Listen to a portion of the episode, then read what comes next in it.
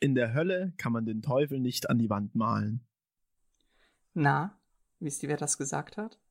Okay, die Frage ist vielleicht ein bisschen gemein, aber diese Worte stammen von Kurt Wolf, einem der wohl bedeutendsten deutschen Verleger des 20. Jahrhunderts, dessen Wirken bis heute nachklingt. Und damit willkommen zu Kurt Wolf und die Kunst des Büchermachens, ein Podcast des Zentrums für Buchwissenschaft der Ludwig-Maximilians-Universität München. In diesem Podcast werden wir uns mit dem Verleger Kurt Wolf beschäftigen und damit, was wir von ihm für die heutige Verlagsarbeit lernen können. In der ersten von insgesamt drei Folgen wird es um seinen Werdegang und um ihn als Person gehen. Was für ein Mensch war Kurt Wolf und was hat ihn besonders geprägt? Der Großvater hatte tatsächlich einen guten Stern mitbekommen. Sie kennen vielleicht die Anekdote, dass er geboren wurde, gerade in dem Augenblick am 3.3.1887, als sein Vater abends in der Beethovenhalle in Bonn den Messias dirigierte. Das ist John Baumhauer. Er ist ein Enkel von Kurt Wolf. Die Anekdote passt tatsächlich sehr gut. Kurt August Paul Wolf wird am 3. März 1887 in Bonn geboren.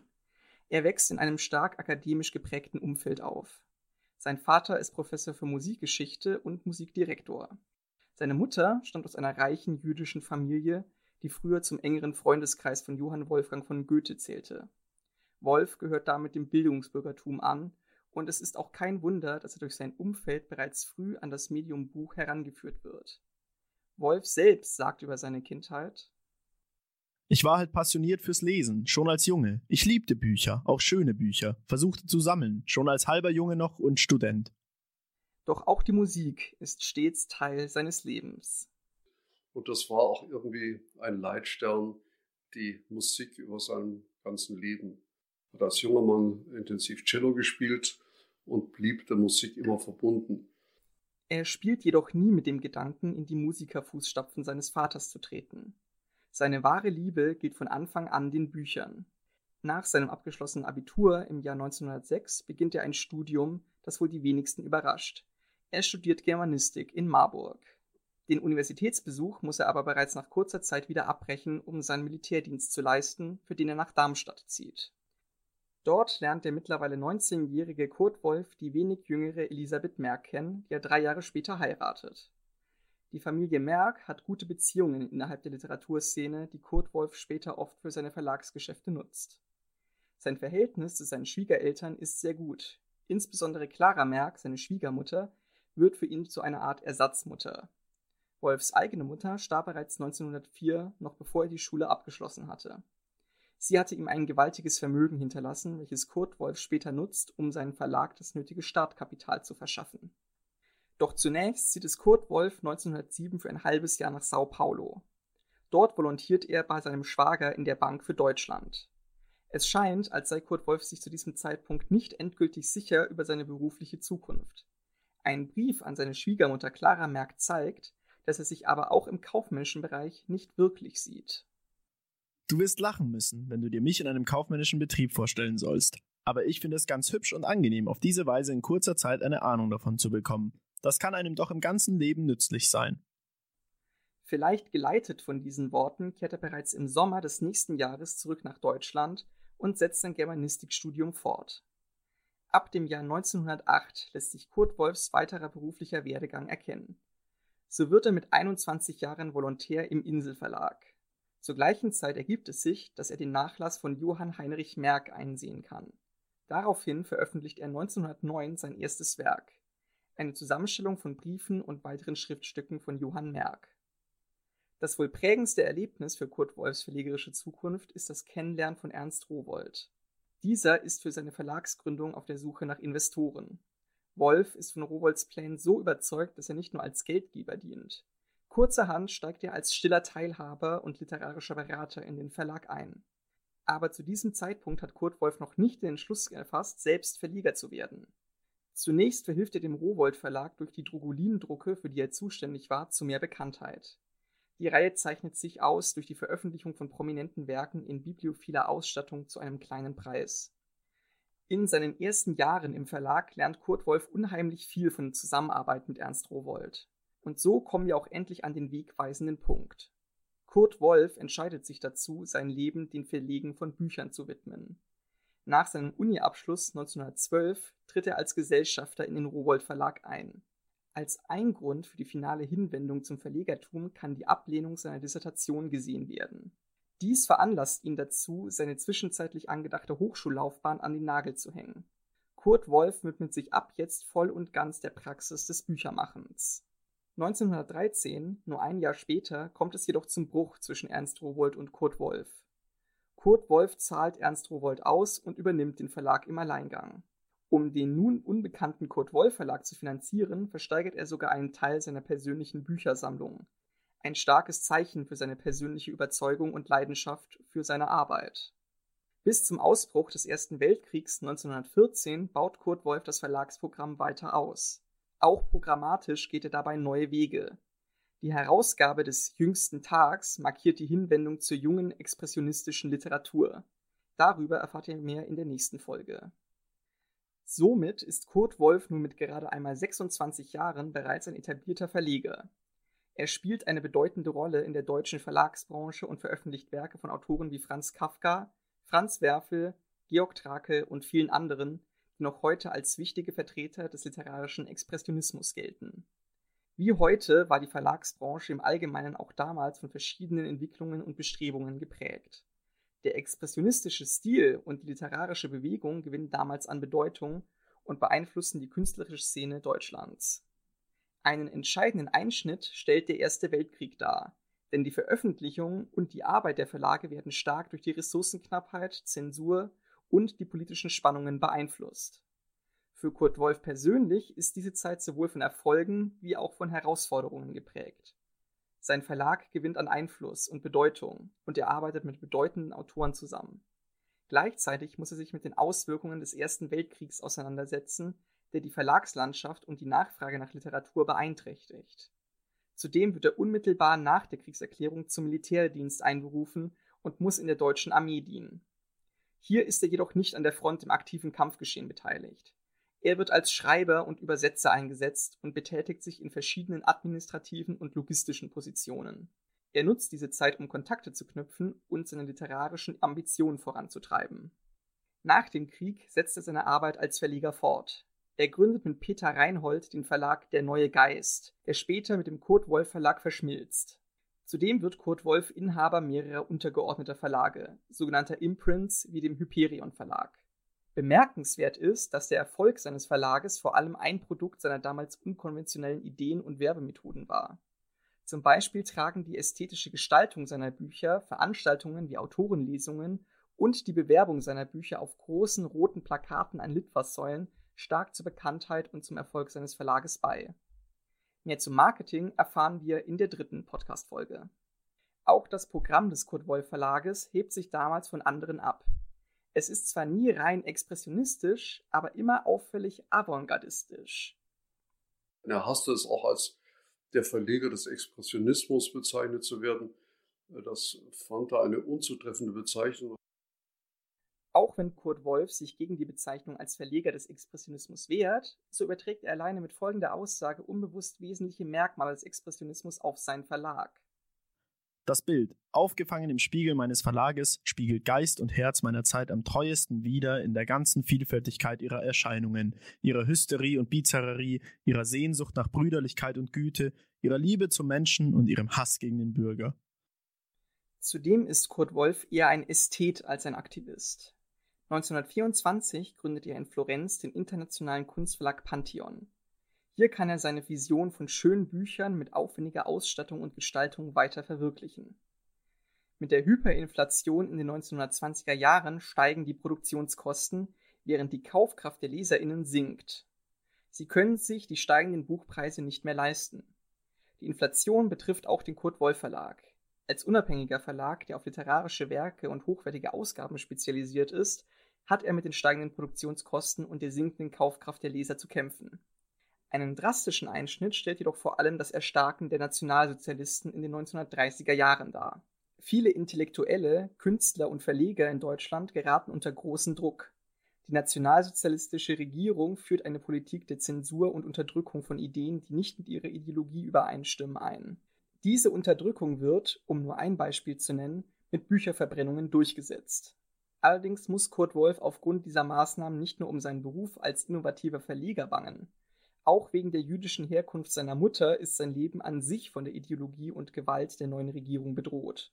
Aus privaten sowie wirtschaftlichen Gründen entscheidet sich Kurt Wolf im Jahr 1931, den Münchner Verlag zu verkaufen. Aber auch aufgrund der politischen Entwicklungen war er gezwungen, seine Verlagsarbeit in Deutschland vorerst zu beenden.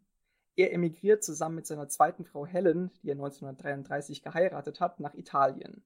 Von dort muss er später vor den Faschisten nach Frankreich fliehen. Nachdem die Deutschen 1940 in Frankreich einmarschieren, entscheidet sich das Ehepaar zur Flucht nach Amerika. Dabei erhalten sie Hilfe von dem amerikanischen Journalisten Varian Fry und dem von ihm geleiteten Emergency Rescue Committee. In zwei Jahren rettete dieses Komitee etwa 2000 Menschen vor den Nationalsozialisten. Nach einem Zwischenstopp in Lissabon erreicht das Ehepaar am 30. März 1941 New York. Dort fasst er schnell Fuß, wie sein Enkel Jun Baumhauer erzählt. Ja, der Großvater musste aus Nazi-Deutschland fliehen, bis aus Europa, und hatte die Möglichkeit, durch verwandtschaftliche Beziehungen seiner Frau und durch persönliche Freundschaften in USA einen, eine Möglichkeit zu finden, dort neu zu starten. Bereits ein Jahr später gründet Kurt Wolf mit Pantheon Books einen neuen Verlag. Diesen führt er gemeinsam mit seiner Frau aus ihrer Wohnung in Manhattan heraus. Kurt Wolf hofft, mit Pantheon Books die europäische Literatur in Amerika verbreiten zu können. Obwohl Kurt Wolf die englische Sprache nicht fließend beherrscht, erscheinen in seinem Verlag zwei Bestseller und zweisprachige Ausgaben von bekannten deutschen Dichtern. In der zweiten Folge dieses Podcasts erfahrt ihr mehr über Pantheon Books und das Verlagsprogramm.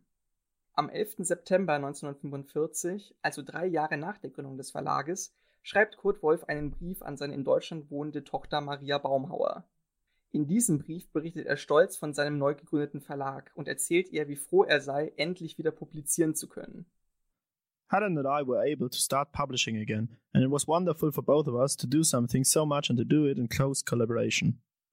Wie wir bereits wissen, bereitet Kurt Wolf die Literatur viel Freude. Ihm muss die Zeit, in der er nicht als Verleger tätig sein konnte, unerträglich erschienen sein. Wolf freut sich vor allem darüber, gemeinsam mit seiner Frau Bücher verlegen zu können. Weiterhin berichtet er, dass der Verlag nicht nur in Amerika, sondern auch in England einen guten Ruf habe und dass die illustrierte englische Ausgabe von Grimms Märchen ein voller Erfolg sei. Ein Indiz, dass sein Anliegen, europäische Literatur in Amerika zu verbreiten, erfolgreich war und er als Verleger einen guten Job machte. Natürlich freute ihn Erfolg. Und ich denke, was ihn besonders gefreut hat, dass er die Chance bekommen hatte, im Alter nochmal verlegerisch erfolgreich tätig sein zu können unter besseren Umständen, als ihm das früher in den Zeiten gelang, als die Weltwirtschaftskrise und die politischen Umstände vieles unmöglich machten. Doch trotz dieses Erfolgs kommt es nach 16 Jahren zu Unstimmigkeiten innerhalb des Verlags und Kurt und Helene Wolf ziehen sich zurück. Über die Unterschiede zwischen amerikanischer und europäischer Verlegerkultur schreibt Kurt Wolf im November 1958 in einem Brief an John Lewis, den Vorsitzenden des Aufsichtsrates des Pantheon Verlags. Dort erklärt er, was seiner Ansicht nach VerlegerInnen sind und wie sich diese von RedakteurInnen unterscheiden. Er betont, dass VerlegerInnen mehr Tätigkeiten haben und in viel mehr Bereichen mitwirken. Am Ende seines Briefes schreibt Wolf, dass für ihn das Verlegen Geschäft und Kunst gleichzeitig sei. Seiner Meinung nach habe er alles getan, um seiner eigenen Definition eines Verlegers gerecht zu werden und dem Pantheon Verlag ein gutes Ansehen zu verleihen. At least I have tried to live up to this definition and to create for Pantheon a certain prestige, not only by the books we published, but also those we did not. No crossword puzzles, no mysteries, no lurid stories, etc. Auf Kurt Wolf als Verleger geht die dritte Folge dieses Podcasts genauer ein. Noch im selben Jahr verlässt Kurt Wolf mit seiner Frau die Vereinigten Staaten und zieht in die Schweiz. Heute gehört der Verlag Pantheon Books zu Bertelsmann und veröffentlicht neben Belletristik und Sachbüchern auch Graphic Novels. 1960 tritt Kurt Wolf aus dem Pantheon Verlag aus. Es ergeben sich für ihn neue vorteilhafte Angebote von diversen amerikanischen Verlagshäusern, woraufhin er sich mit dem Harcourt, Brace World Verlag zusammentut. Er ist bis zum Ende seines Lebens verlegerisch tätig und verreist viel. Nur wenige Tage vor seinem Tod besucht Wolf noch die Frankfurter Buchmesse. Also ich glaube, er ist gut charakterisiert durch eine lebenslange Neugierde, eine Begeisterung dafür, seine Sinne zu schärfen, ähm, in der Literatur, in der Musik, in allem, was Kunst betrifft. Und diese Neugier hat nie nachgelassen. Dann, am 21. Oktober 1963, Wolf ist gerade auf dem Weg zum Deutschen Literaturarchiv, um sich Dokumente aus seiner frühen Verlagszeit anzusehen, da wird er von einem rückwärts fahrenden LKW erfasst. Er verstirbt kurz darauf. Zu Kurt Wolfs Beerdigung kommen zahlreiche AutorInnen und all seine Freunde, darunter viele deutsche Verleger. Aber nicht nur in deren Leben hinterlässt Wolf Spuren. Er selbst stellt seine eigene Wirksamkeit in Frage und betrachtet seine Bedeutung als recht kurzlebig. Die Verleger bleiben, haben wir überhaupt je gelebt, nur kurze Jahre lebendig. Wer fragt noch übermorgen danach und mit Recht, wer der Verleger von Kafka oder Trackel war? Dieses Verständnis teilen seine Zeitgenossen jedoch nicht.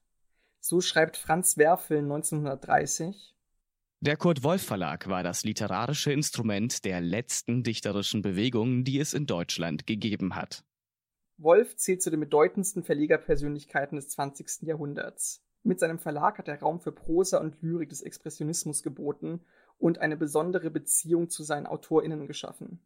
Wolfs verlegerische Arbeit wurde nicht nur durch die Geborgenheit und Traditionalität, die er durch seine Familie erfahren hat, beeinflusst. Er hatte außerdem ein akademisches, aber vor allem instinktives Gespür für neue AutorInnen. Während er selbst aristokratisch wirkte und einen vornehmen Lebensstil pflegte, stand die von ihm verlegte Literatur im klaren Gegensatz dazu. Kurt Wolf spielte damit eine entscheidende und außergewöhnliche Rolle in der deutschen und internationalen Kulturgeschichte. Seine Offenheit gegenüber Zeitströmungen und sein Einsatz für die jüngste Literatur führten so unter anderem zur Bekanntheit von Franz Kafka. Dass er den Mut hatte, ohne Rücksicht auf finanziellen Erfolg, ähm, Autoren verlegen zu können, die ihm persönlich Eindruck gemacht haben und die für ihn den Geist seiner Zeit irgendwie zum Ausdruck bringen konnten. Und ähm, dieses Aufspüren von jungen Talenten, das meine ich, war seine Stärke. Heute steht die Kurt-Wolf-Stiftung für die Förderung deutscher unabhängiger Verlage. Sie wurde im Jahr 2000 gegründet. Die Stiftung setzt sich für das Interesse an einer vielfältigen Literaturszene ein.